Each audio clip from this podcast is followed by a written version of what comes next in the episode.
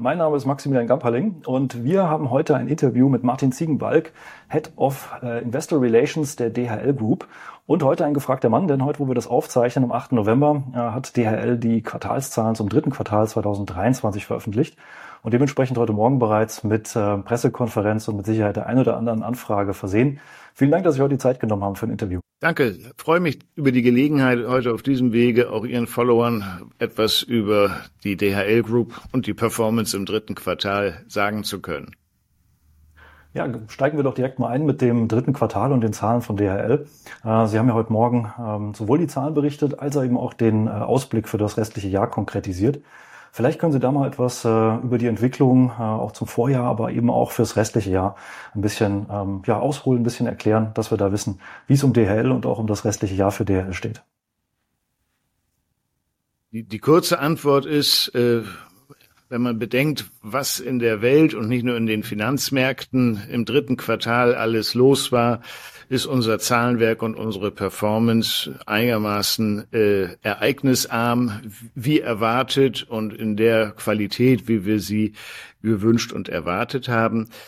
In der Langfassung wäre die Einordnung eher, äh, dass wir ja schon in das Jahr gestartet waren, im Bewusstsein, dass es gegenüber 2022 hier zu einem konjunkturell kühleren Umfeld führt, was erstmal zu einem Ergebnis unterhalb des Rekordniveaus von 22 führen wird. Die Frage war nur, wann eine Erholung einsetzt. Und da haben wir verschiedene Szenarien äh, vorgestellt zu Beginn des Jahres, wovon wir jetzt eins qua Kalender, nämlich das einer Erholung zur Jahresmitte äh, aus der Betrachtung rausgenommen haben. Mhm. Sie haben jetzt schon gesagt, das Rekordjahr 2022 wurde dieses Jahr äh, nicht erreicht. Damit sind Sie ja eigentlich in ganz gutem Umfeld, auch mit äh, anderen Unternehmen in Ihrem Bereich. Das ja einfach im Prinzip äh, die, die Weltwirtschaft widerspiegelt und ja auch immer so ein bisschen einen Blick darauf gibt, wie es denn um die Weltwirtschaft ja steht. Haben Sie denn da auch noch einen Blick für uns, wie es denn um die einzelnen Segmente steht, ob man da wirklich einen Unterschied erkennen kann, dass zum Beispiel eben auch ähm, gerade eben vielleicht unter Kostengesichtspunkten äh, das Ex Expressgeschäft etwas reduziert wird, dafür vielleicht mehr über äh, klassisch Seefracht, äh, langsamere Fracht, günstigere Fracht abgewickelt wird, wie sich da die Segmente auch entwickeln und was es da für Unterschiede vielleicht gibt und welche Blicke das auch auf die Weltwirtschaft bringt. Sehr gerne. Und die DHL Group ist ja mit ihren weltweiten Geschäften eigentlich im Geschäft äh, den globalen Handel einschließlich E-Commerce dann auch tatsächlich äh, physisch abzuwickeln und die Güter zu transportieren. Wir unterscheiden in unseren Geschäften eigentlich zwischen zwei Feldern in der Hinsicht. Einmal das Geschäft B2B zwischen Geschäftskunden. Das betrifft dann natürlich hauptsächlich das äh, Luft- und Seefrachtgeschäft, wo wir ja nur als Broker tätig sind. Wir haben keine eigenen Schiffe. Wir betreiben in dem Geschäft auch keine eigenen Flieger. Und das ist im B2B-Bereich, der auch im Expressgeschäft, wo wir in der Tat eine eigene dedizierte äh, Flotte an Flugzeugen auch betreiben. Äh, das B2B-Geschäft ist jetzt wiederum äh, in einem Modus, wo das Volumen deutlich unter dem äh, von 22 liegt. Das haben wir ja jetzt schon seit geraumen Quartalen gesehen. Absolut unverändert, würde ich sagen. Nicht mhm. weiter abgerutscht, aber auch nicht wirklich verbessert.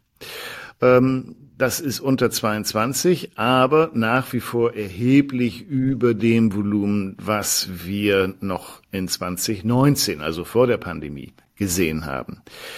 Das andere Geschäft nennen wir B2C. Das ist das, wo wir also E-Commerce national, aber auch international direkt abwickeln und vom E-Commerce-Versender zum Endkunden transportieren. Das ist mhm. beispielsweise im deutschen Paketnetz der Fall, aber auch in unserem internationalen Expressgeschäft. Hier sehen wir im Gegensatz zu B2B schon seit Jahresmitte eine einsetzende leichte Aufwärtsbewegung bei den äh, Sendungsmengen. Mhm. Also im Prinzip innerhalb des Geschäftsverkehrs äh, reduziert. Äh, und Jetzt äh, zum Endkunden her ähm, relativ stark auch noch, muss man sagen, denn ja eigentlich nach ähm, dem Pandemie-Boom hätte man ja durchaus mit einem stärkeren Rückgang rechnen können. Also zumindest mal äh, in der breiten Masse. Da hat sich ja doch sehr, sehr vieles gehalten von den Volumina, die an die Endkunden gegangen ist. Oder sehe ich das falsch? Ja, das hängt in der Tat äh, zusammen. Ich glaube, während der Pandemie, das haben wir alle selber erfahren, äh, hat natürlich das Konsumentenverhalten sich äh, nochmal ganz weiterentwickelt. Die E-Commerce-Penetration, also die Zahl der Kunden, die tatsächlich E-Commerce regelmäßig nutzen, hat sich äh, nochmal deutlich erhöht. Wichtig ist auch, dass die Versender und die Händler ihre Vertriebskanäle auf E-Commerce erheblich äh, mehr fokussiert haben. Und das hat dazu geführt, dass das Geschäft B2C nicht nur während der Pandemie natürlich stark beschleunigt wurde, sondern auch heute noch deutlich über dem Niveau liegt und wird da auch bleiben, weil das Konsumentenverhalten ist jetzt etabliert, die Vertriebskanäle bleiben erhalten. Was sich jetzt kurzfristig in 23 bemerkbar macht, ist natürlich auch auf der Konsumentenseite natürlich die Auswirkungen der äh, im letzten Jahr einsetzenden Inflation und auch der Tatsache, dass gerade was E-Commerce-Handel angeht, wir ja nun alle während der Pandemie zweieinhalb Jahre Zeit hatten, uns mit allen möglichen Gütern, äh, vor allem daheim, auszustatten.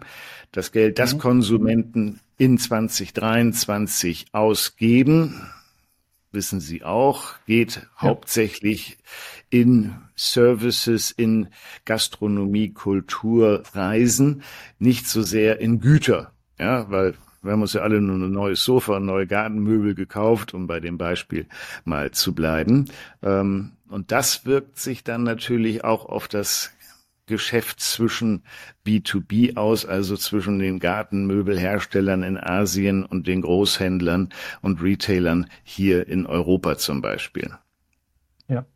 Sie hatten ja auch gerade schon äh, Thema Inflation angesprochen, die jetzt äh, durchaus auf dem Rückmarsch ist, zumindest mal für den Moment. Äh, wir haben ein recht hohes Zinsumfeld mit ja sehr stark gestiegenen Zinsen, was zumindest mal ersten Prognosen nach irgendwie ab Mitte nächsten Jahres zumindest mal wieder rückläufig sein könnte. Haben Sie denn schon Prognosen fürs äh, nächste Jahr oder Erwartungen fürs nächste Jahr, wie sich das Geschäft da entwickelt? Ja, wir haben für unser Geschäft einen ganz guten Rhythmus gefunden. Wir geben eine Ergebnisprognose detailliert jeweils zu Beginn des Jahres für das laufende Jahr, jetzt mhm. für 23 und dann äh, für das übernächste Jahr, also im Augenblick für 2025. Das heißt, eine Prognose für 2024 werden wir erst im März nächsten Jahres mit der Vorstellung des Jahresergebnisses geben. Was wir aber sagen, ist, dass gegenüber 23 wir bis 25 eine dann einsetzende Erholung erwarten. Und es wird vom Zeitpunkt des Einsetzens und vom Steigungswinkel einer solchen Erholung abhängen, inwiefern sich das dann auf die 24er Profitabilität auswirkt. Hm, von daher bin ich auch ganz froh, dass wir erst im März nächsten Jahres das geben. Vielleicht sind wir bis dahin auch schon ein bisschen schlau, wie so eine Erholung sich abzeichnen könnte. Sicherlich, ja. Dann äh, gedulden wir uns mal noch ein bisschen.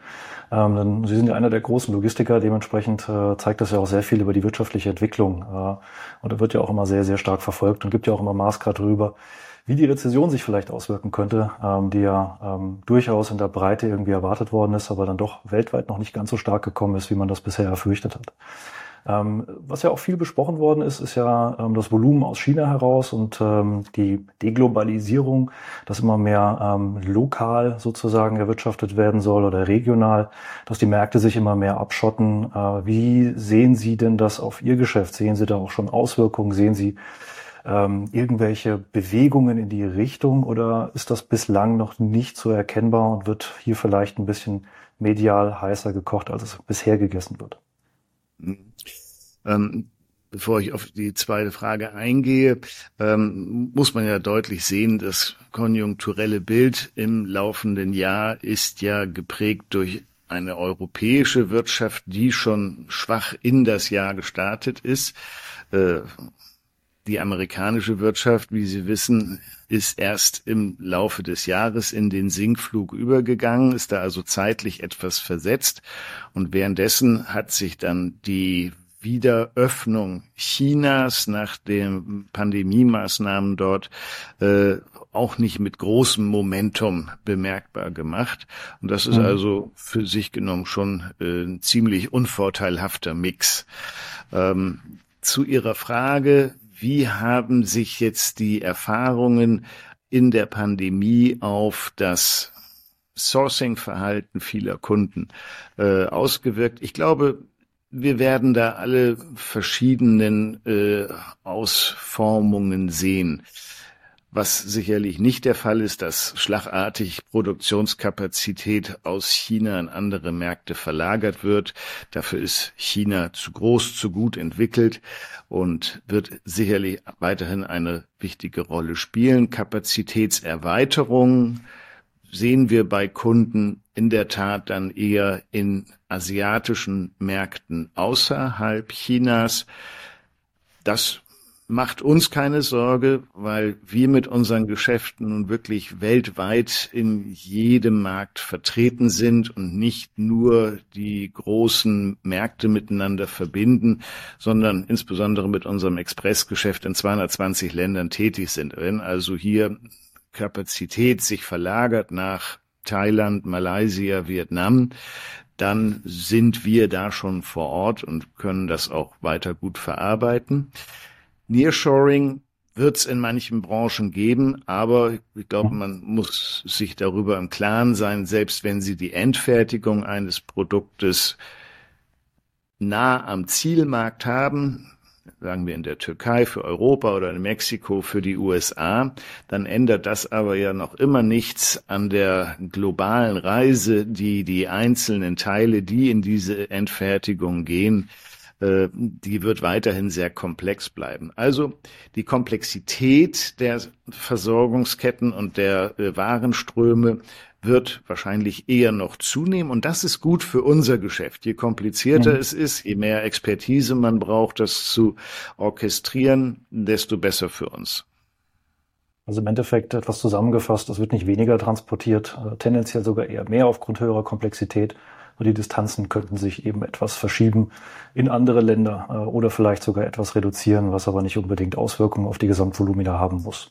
Ja, und wir haben das ja im Kleinen schon gesehen hier in Europa mit dem Brexit. Mhm. Ja, also vor dem ja. Brexit konnte jeder Fuhrunternehmer äh, aus Nordrhein-Westfalen Güter in den englischen Markt reinbringen. Ja, Heute mhm. brauchen Sie dafür schon jemanden, der sich dann auch mit der Verzollung auskennt und das haben wir im Kleinen schon auch positiv gespürt, wie unser Geschäft und unsere Expertise da verstärkt gefragt ist. Apropos Expertise, kommen wir vielleicht mal von den Zahlen so ein bisschen mehr zu DHL als Unternehmen. Äh, was unterscheidet denn DHL von anderen großen Logistikern? Ich meine, wir kennen alle Namen wie UPS, FedEx, aber auch Kühn und Nagel, DSV der Markt ist ja recht äh, diversifiziert, sehr fragmentiert auch. Ähm, wo liegen denn die großen Unterschiede von DHL zu eben auch anderen großen Unternehmen in dem Bereich? Insbesondere decken wir, glaube ich, die, die, die, die größte Bandbreite an globalen Logistikdienstleistungen ab. Sie haben ja schon einige Namen genannt. Die Wettbewerber, die hier in der Luft- und Seefrachtspedition tätig sind. Äh, da haben wir mit unserer äh, Division äh, Global Forwarding die im Kern genau das Gleiche macht, was eine Kühne und Nagel oder eine DSV macht. Ähm, wir haben das als eine Division, was bei denen sozusagen das Hauptgeschäft ist. Ähm, FedEx, UPS sind vor allem Express- und Paketdienstleister, Express auch international, Paketdienstleister national in den USA. Das ist unser mhm. Geschäft. International sind wir aber, wie eben schon angedeutet, am breitesten aufgestellt mit der besten geografischen Abdeckung und mit einem ganz klaren Fokus nur auf das internationale grenzüberschreitende Expressgeschäft, während das für FedEx und UPS eher eine untergeordnete oder nebengeordnete Rolle neben dem für die beiden viel wichtigeren heimischen Geschäft in den USA äh, betracht, zu betrachten ist. Also insofern haben wir hier die beste Bandbreite an Lösungen. Wir sind mit unserer Supply Chain Division außerdem noch der größte äh, Lagerbetreiber für unsere Kunden mit der besten geografischen Abdeckung. Also es ist nicht die Größe, sondern die Bandbreite der Kompetenzen, die Sie hier in der Gruppe vereint finden. Und das ist aus meiner Sicht der Hauptunterschied. Mhm, verstehe. Äh, wenn man jetzt gerade auch mal diese, diese Wettbewerber nochmal etwas betrachtet, ähm, ohne da jetzt in, in alle Tiefe einzutauchen, ähm, UPS hat ja ein ähnliches Umsatzvolumen wie, wie DHL, ist auch im Supply Chain Bereich aktiv ähm, die weniger im Luft- und Seefrachtbereich, wie DHL das äh, ebenfalls ist. TNT ähm, und FedEx ja dann eben sehr viel stärker im Expressgeschäft. Ähm, FedEx ja jetzt auch sehr belastet durch die TNT-Übernahme sicherlich. Ähm, deswegen auch die Margen da geringer als bei Ihnen. Nichtsdestotrotz, zu UPS zum Beispiel sind die Margen ja doch noch ein Stück weit entfernt von dem, was DHL äh, zurzeit und auch die letzten Jahre ähm, präsentiert hat. Ähm, gibt es da Pläne, eben auch äh, aufzu, schließen, sozusagen, was die Margen angeht. Denn bei ähnlichem Umsatz ist ja UPS dann doch fast auch doppelt so groß bewertet, eben auch aufgrund der höheren Margen. Äh, sind da Bestrebungen im Gange, da etwas äh, weiterzuentwickeln oder ist es eher die Bestrebung, wirklich diese globale Präsenz weiter auszubauen, auch wenn das jetzt mal die Margen auf aktuellem Niveau lässt, die ja nicht schlecht sind? Hm. Richtig ist, die, die Margen die Sie lesen, sind unterschiedlich. Ob man da wirklich Äpfel mit Äpfeln vergleicht, ist immer so ein bisschen die Frage. Aber wir haben für unseren Konzern und auch für die einzelnen Divisionen nicht nur Express, aber da sicherlich ganz besonders eine bemerkenswerte Transformation in den letzten Jahren gesehen. Das war der Fokus der Arbeit seit 2009, seitdem wir äh, an unserer Strategie klar arbeiten. Der Startpunkt damals in 2009 war zum Beispiel bei Express eine Marge, die deutlich unterhalb von UPS lag und noch unterhalb von FedEx. Ähm, wir haben über viele Jahre in das, was immer die Stärke von DHL Express war, das internationale Netzwerk, investiert in die Technik, in die Mitarbeiter, haben hier die Leistungsfähigkeit unseres Netzes sukzessive verbessert. Und das sehen wir auch an den Qualitätsparametern, also an der Zuverlässigkeit und der Geschwindigkeit der Expresssendung. Und ich glaube, da können wir sagen, haben wir das beste Angebot im Markt. Und das sieht man daran, dass die Kunden das auch so sehen, dass wir seit 2009 im internationalen Expressgeschäft kontinuierlich Marktanteile gewinnen und die Margenlücke, die Sie äh, eben völlig richtig beschrieben haben, äh, schon ein gutes Stück schließen konnten. FedEx haben wir in der Hinsicht hinter uns gelassen. UPS, die sicherlich auch ein sehr gutes Unternehmen und ein sehr gut gemanagtes Unternehmen sind, äh, hat seine Margenflughöhe ja knapp verteidigt. Wir haben keine explizite Margen-Guidance oder Prognose, aber unser Ziel wäre es schon, in den nächsten Jahren die Expressmarge im oberen zehn äh, oberen zehner Prozentbereich zu sehen, also High Teens mit High Teens. Und äh, für ein gegebenes Jahr oder ein Quartal geben wir keine Margen Guidance, weil bei uns natürlich nicht nur die Komponente Treibstoffkostenzuschlag, die ergebnisneutral ist, aber entsprechend die Topline äh, anwachsen lässt oder äh, geringer mhm. macht. Wir haben auch noch das Währungsthema. Ja, das kann eine rechnerische Marge beeinflussen in einem Quartal.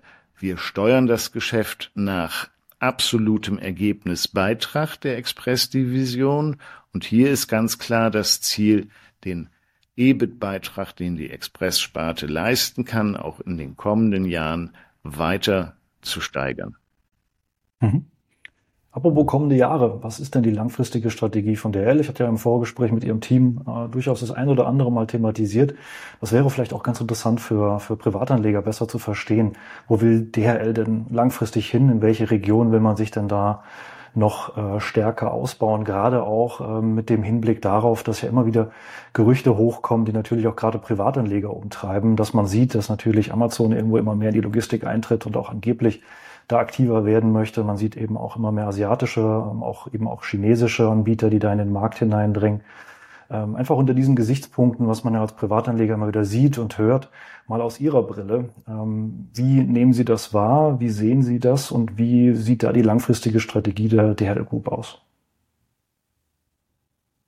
Ich glaube, wir haben hier eine ganz klare Strategie, die sich auf vier Kern Faktoren konzentriert, die wir in unserer Struktur am besten ausspielen können und die dafür äh, sorgen können, dass wir hier auch in den nächsten Jahren anhaltendes Wachstum und Ergebniswachstum vor allem sehen können diese Treiber, die wir da haben, sind natürlich das ganze Thema E-Commerce, das zwar in der Pandemie, wie eben besprochen, eine Beschleunigung erfahren hat, aber keineswegs sein Zenit erreicht hat. Wir denken, dass die Intensivierung von E-Commerce, also B2C-Geschäften, sicherlich noch äh, zehn Jahre äh, überdurchschnittliches Wachstum äh, zu, zu, äh, zu bringen hat.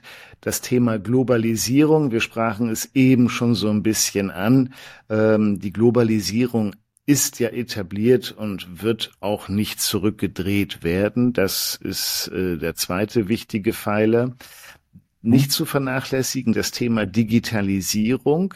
Wir sind in der Dienstleistungsbranche, richtig, aber ich glaube, wir können hier, was Effizienz angeht, aber auch was das den Kundennutzen angeht, noch viel erwarten, was hier über digitalisierte Lösungen äh, noch im Köcher steckt. Und natürlich das Thema Nachhaltigkeit, wo natürlich auch die ganze Industrie äh, sehr stark gefordert ist, insbesondere beim Thema CO2-Reduktion.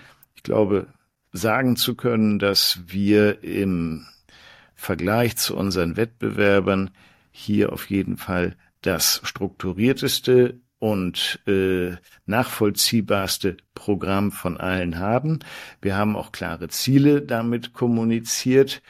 Ähm, ich sehe immer wieder noch, dass andere sehr ehrgeizige Ziele formulieren, aber noch ein bisschen schwach auf der Brust sind, wenn es um die Frage geht, wie man das denn erreichen will.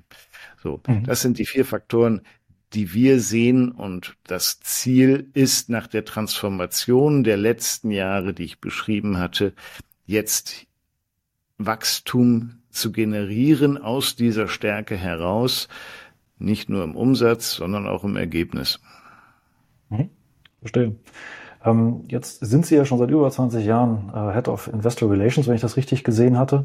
Das heißt, Sie haben auch schon einiges in der DHL erlebt. Wenn ich mich so zurückerinnere, ähm, ich will jetzt nicht sagen die Sturm- und Drangzeit äh, nach dem Börsengang, aber da gab es ja durchaus sehr, sehr viele, auch große Übernahmen, äh, nicht nur von DHL selbst äh, durch die Deutsche Post, sondern ja eben auch äh, von Excel zum Beispiel und anderen. Auch in den letzten Jahren gab es immer wieder Übernahmen von äh, Royal Mail zum Beispiel, ähm, von Geschäften da und eben auch anderen Bereichen.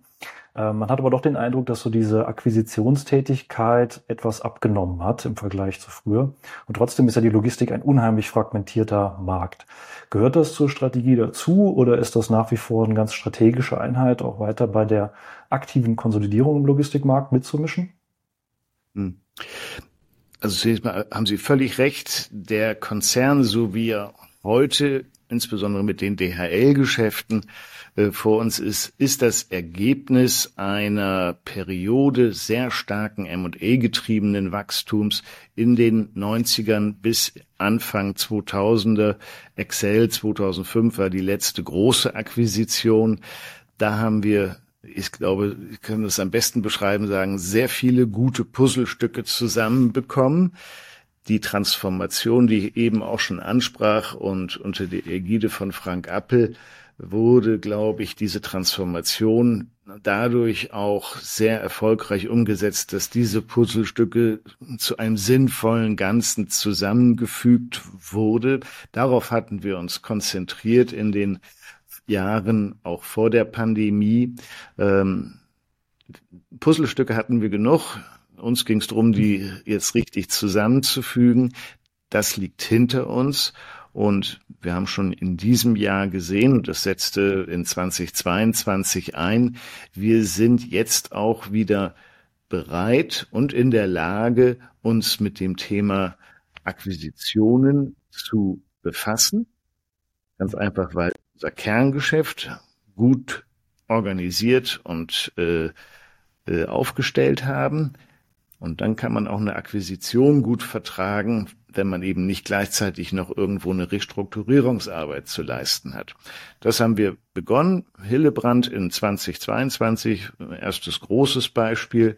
Äh, aber auch im laufenden Jahr haben wir ungefähr eine halbe Milliarde für Akquisitionen ausgegeben die alle, wie heißt das immer so schön, bold-on sind, also eine Ergänzung zum bestehenden Kerngeschäft, aber im Kerngeschäft keine Expansion in neue Geschäftsfelder hinein, sondern Verstärkung des profitablen Kerns.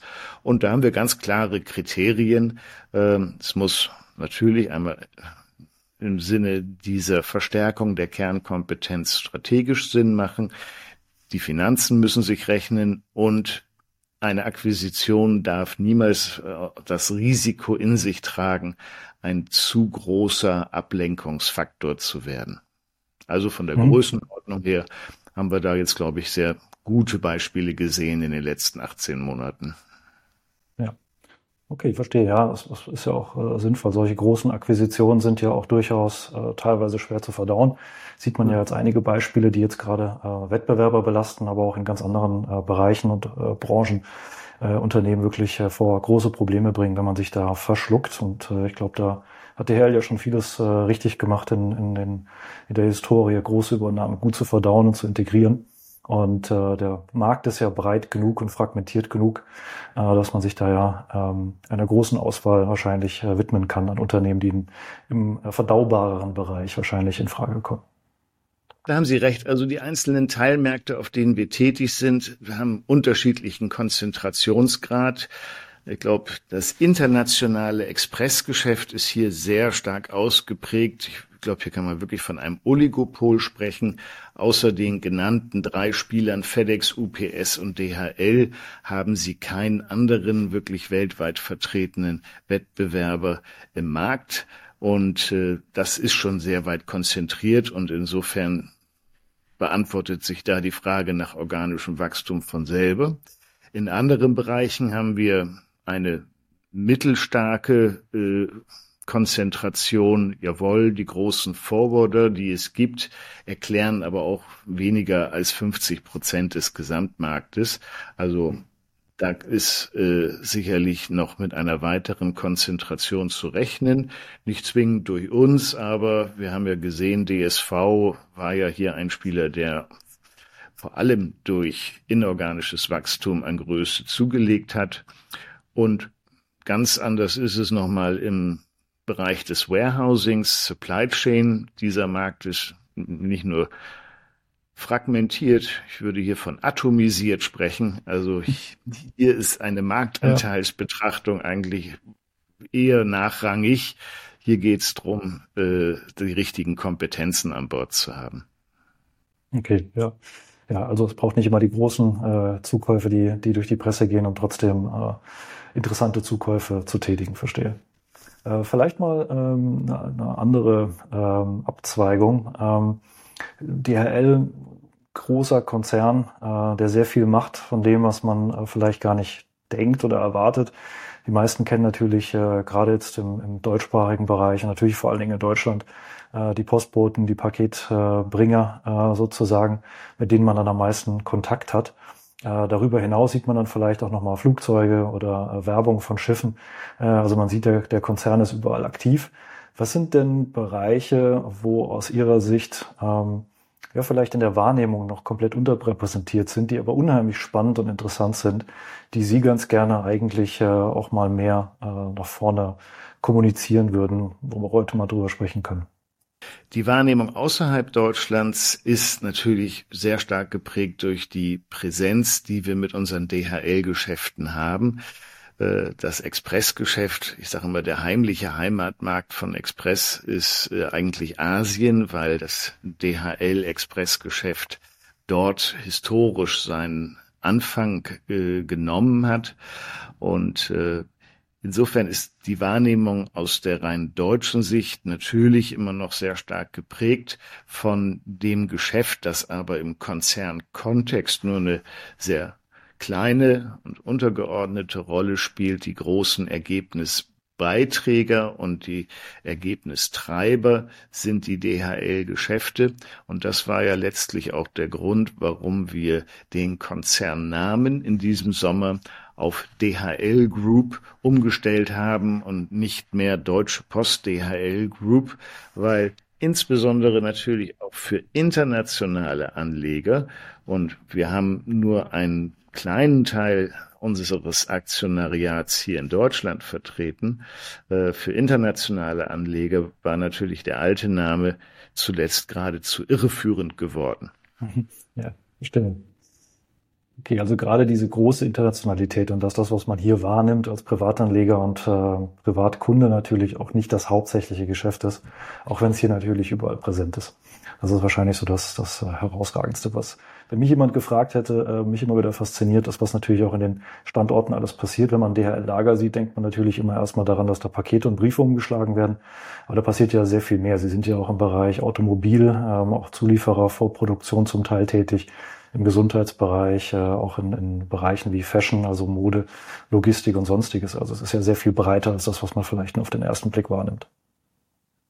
Ich glaube, eine der Hauptattraktionen auch aus Anlegersicht ist das Portfolio des Konzerns, das zu einer sehr großen Ausgewogenheit führt. Wir haben Geschäfte, die sind sehr konjunkturreagibel. Ja, das ist das mhm. Luft- und Seefrachtspeditionsgeschäft, das aber natürlich relativ asset-light operiert. Das ist ein reines Brokerage-Geschäft. Ja, äh, wir haben am anderen Ende der Skala das Supply Chain Geschäft im Warehousing, das immer nur sehr verzögert und auch sehr abgemildert auf konjunkturelle Schwankungen reagiert. Und äh, das ist, glaube ich, in der Summe etwas, was diese und sehr einzigartig und für Anleger attraktiv macht. Ja, also wir mhm. haben ja eine große Beständigkeit. Wir arbeiten mit mehrjährigen Strategiehorizonten. Wir haben eine genaue Idee, wo wir das Unternehmen hin entwickeln wollen und haben in den letzten Jahren auch, glaube ich, hier einen sehr guten Track Record aufgebaut. Nach der Pandemie haben wir uns auf einem nachhaltig höheren Ergebnisniveau wiedergefunden, als das je vor 2020 der Fall war. Auch weil wir vor 2020 noch in der Transformation selber drin waren. Also insofern kann man auch sagen, war unser Glück, dass die Pandemie erst in 2020 kam und wir sehr gut in der Lage waren, die Effekte da auch entsprechend umzusetzen und äh, profitabel für uns zu gestalten. Ähm, und jetzt geht die Reise weiter. Jetzt liegt der Fokus auf weiterem Wachstum im Kerngeschäft. Und äh, ein Ausdruck davon ist natürlich auch unsere Ausschüttungspolitik, die ja auf zwei Säulen ruht. Einmal haben wir eine Dividendenausschüttung, die wir ganz äh, klar als äh, eine Kontinuitätsaufgabe sehen. Wir haben zum Beispiel im vergangenen Jahr, obwohl es ein großer Ergebnissprung war, ein Rekordergebnis, haben wir die Dividende nur leicht angehoben innerhalb des Bandes, was wir anstreben. Zwischen 40 und 60 Prozent vom Ergebnis wollen wir als Dividende ausschütten. So, hm. weil schon zu Beginn des Jahres, als wir die Entscheidung für die 22er Dividende getroffen haben, klar war, dass 23 zunächst ein Ergebnisrückgang nochmal bringen wird. Mhm. Haben wir die Dividende deshalb nur leicht angehoben und sind ganz bis ans untere Ende dieser Ausschüttungsspanne gerutscht, damit wir für 23 in der Spanne Luft nach oben haben und die Dividende mindestens halten können. Also Dividendenkontinuität ist bei uns etwas, wo wir einen sehr langen Track Record jetzt auch aufgebaut haben. Und die zweite Säule sind natürlich Aktienrückkäufe. Hier sind wir gerade mitten in der Umsetzung eines dreijährigen Programms über insgesamt drei Milliarden. Mhm. Genau, ich glaube, das ist auch einer der Gründe, äh, warum ja gerade auch Privatanleger sehr interessiert sind an Aktie von DHL, natürlich auch der äh, aktuell auch recht äh, interessanten Dividendenrendite, aber auch natürlich der Planbarkeit und der Verlässlichkeit, ähm, trotz der durchaus äh, schwankenden Geschäftsnatur, die ja durchaus eine zyklische Natur hat. Und das Ganze natürlich dann noch zu untermalen durch Aktienrückkäufe ist natürlich dann nochmal das, das Sahnehäubchen. Ähm, mal eine vielleicht schon so ein bisschen ketzerische Frage. Ähm, Sie hatten es jetzt gerade schon gesagt, dass die ähm, Privatanleger gerade in Deutschland ja doch eine Minderheit ausmachen. Nichtsdestotrotz, sie nehmen sich jetzt Zeit, äh, sich genau mit denen zu beschäftigen, jetzt auch über meinen Kanal hier.